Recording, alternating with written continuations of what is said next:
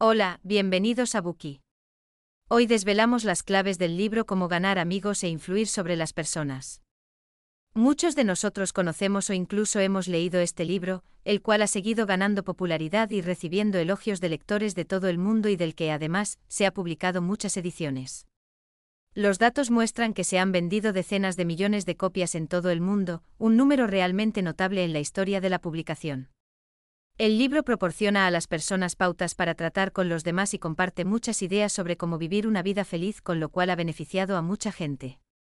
En consecuencia, desde que Carnegie reveló el secreto de las relaciones armoniosas al mundo, han surgido otros libros sobre el tema de las relaciones interpersonales, pero debido a su enorme influencia, Carnegie ha sido considerado como uno de los mayores expertos en autoayuda y relaciones interpersonales.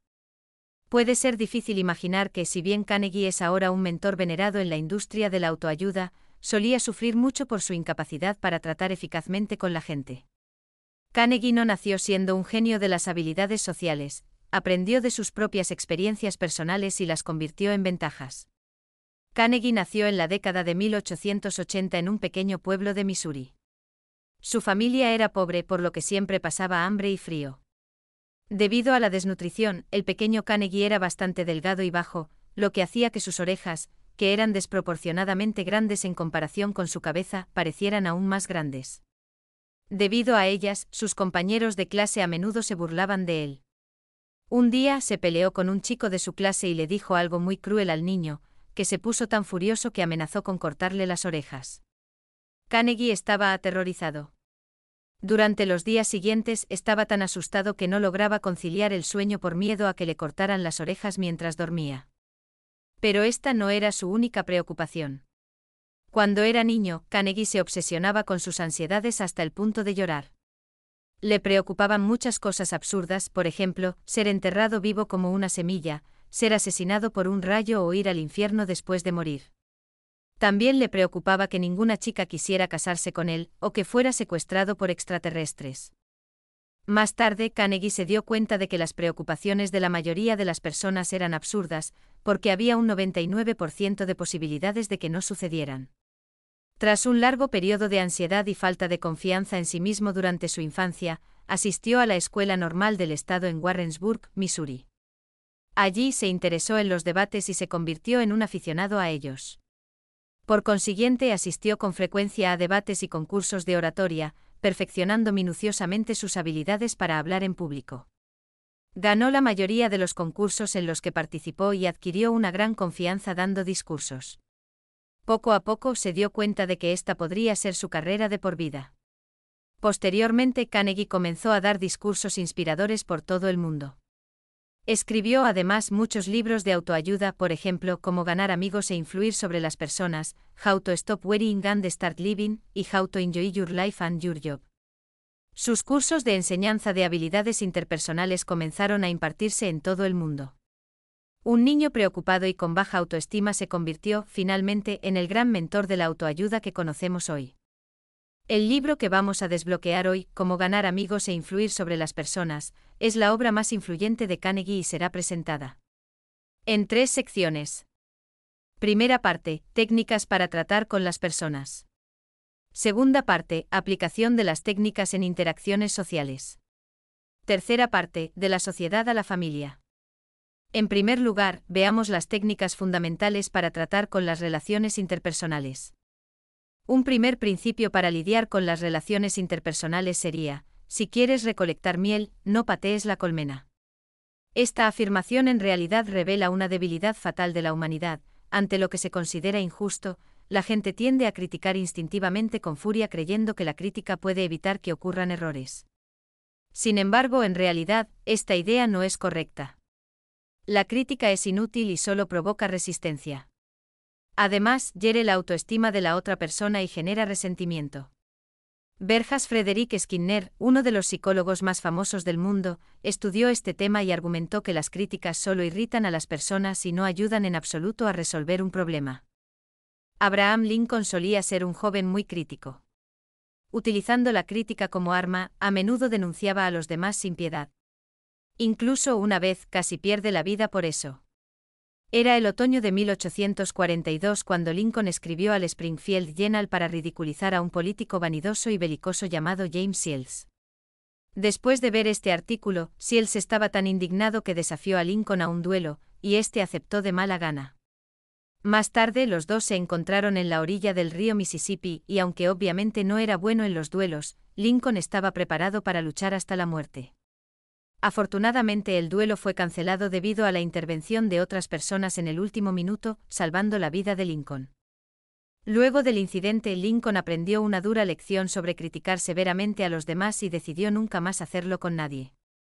Durante la guerra civil, un general vaciló y se negó a seguir las órdenes de Lincoln, lo que les costó perder una buena oportunidad para atacar.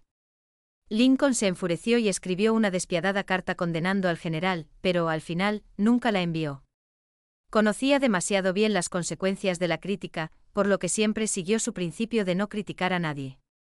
Por lo tanto, debemos tener siempre presente que cualquier tonto puede criticar, condenar y quejarse, y la mayoría de los tontos lo hacen, pero se necesita carácter y autocontrol para ser comprensivo y perdonar.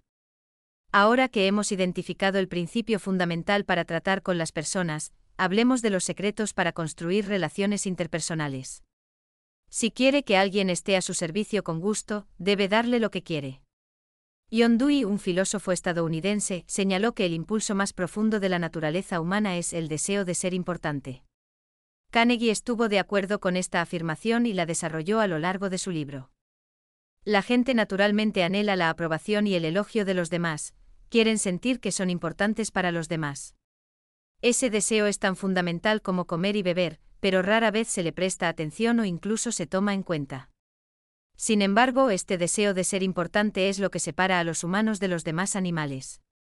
Gracias a esta característica humana única, incluso alguien como William Shakespeare, el gigante literario, trató de darle brillo a su nombre adquiriendo un escudo de armas para su familia o Fernando de Magallanes, por ejemplo, emprendió un viaje alrededor del mundo a pesar de la gran incertidumbre y los riesgos que corría su vida. Asimismo, George Washington quiso ser llamado Su Majestad, el presidente de los Estados Unidos. Así que no solo la gente común, las grandes personas también anhelan ser consideradas importantes. Sin dudas es muy satisfactorio cuando las personas obtienen la aprobación y la atención de los demás, pero si esto no sucede, el riesgo es que pueden generar una visión poco realista de ellos mismos. La contradicción entre el fuerte deseo y la realidad podría provocarles delirios, alucinaciones u otras enfermedades mentales como la esquizofrenia. En tales casos, los médicos a menudo sienten que es casi demasiado cruel intervenir y tratar al paciente porque éste es más feliz en su propio mundo. Todos estos ejemplos muestran lo importante que es apreciar a los demás y hacerles sentir que se está interesado en ellos. El aprecio genuino es siempre la clave de las relaciones interpersonales, pero el aprecio no es lo mismo que la adulación. El aprecio es siempre sincero, de corazón, mientras que los halagos son falsos, hipócritas y se basan en la obtención de beneficios. Las personas deben tener claro que están persiguiendo una forma de vida positiva y no motivadas por tácticas despreciables para aprovecharse de los demás. Si quiere que los demás estén realmente a su servicio, debe apreciarlos genuinamente y estar interesado en ellos. Si desea persuadir a las personas, debe averiguar qué es lo que realmente necesitan poniéndose en sus zapatos.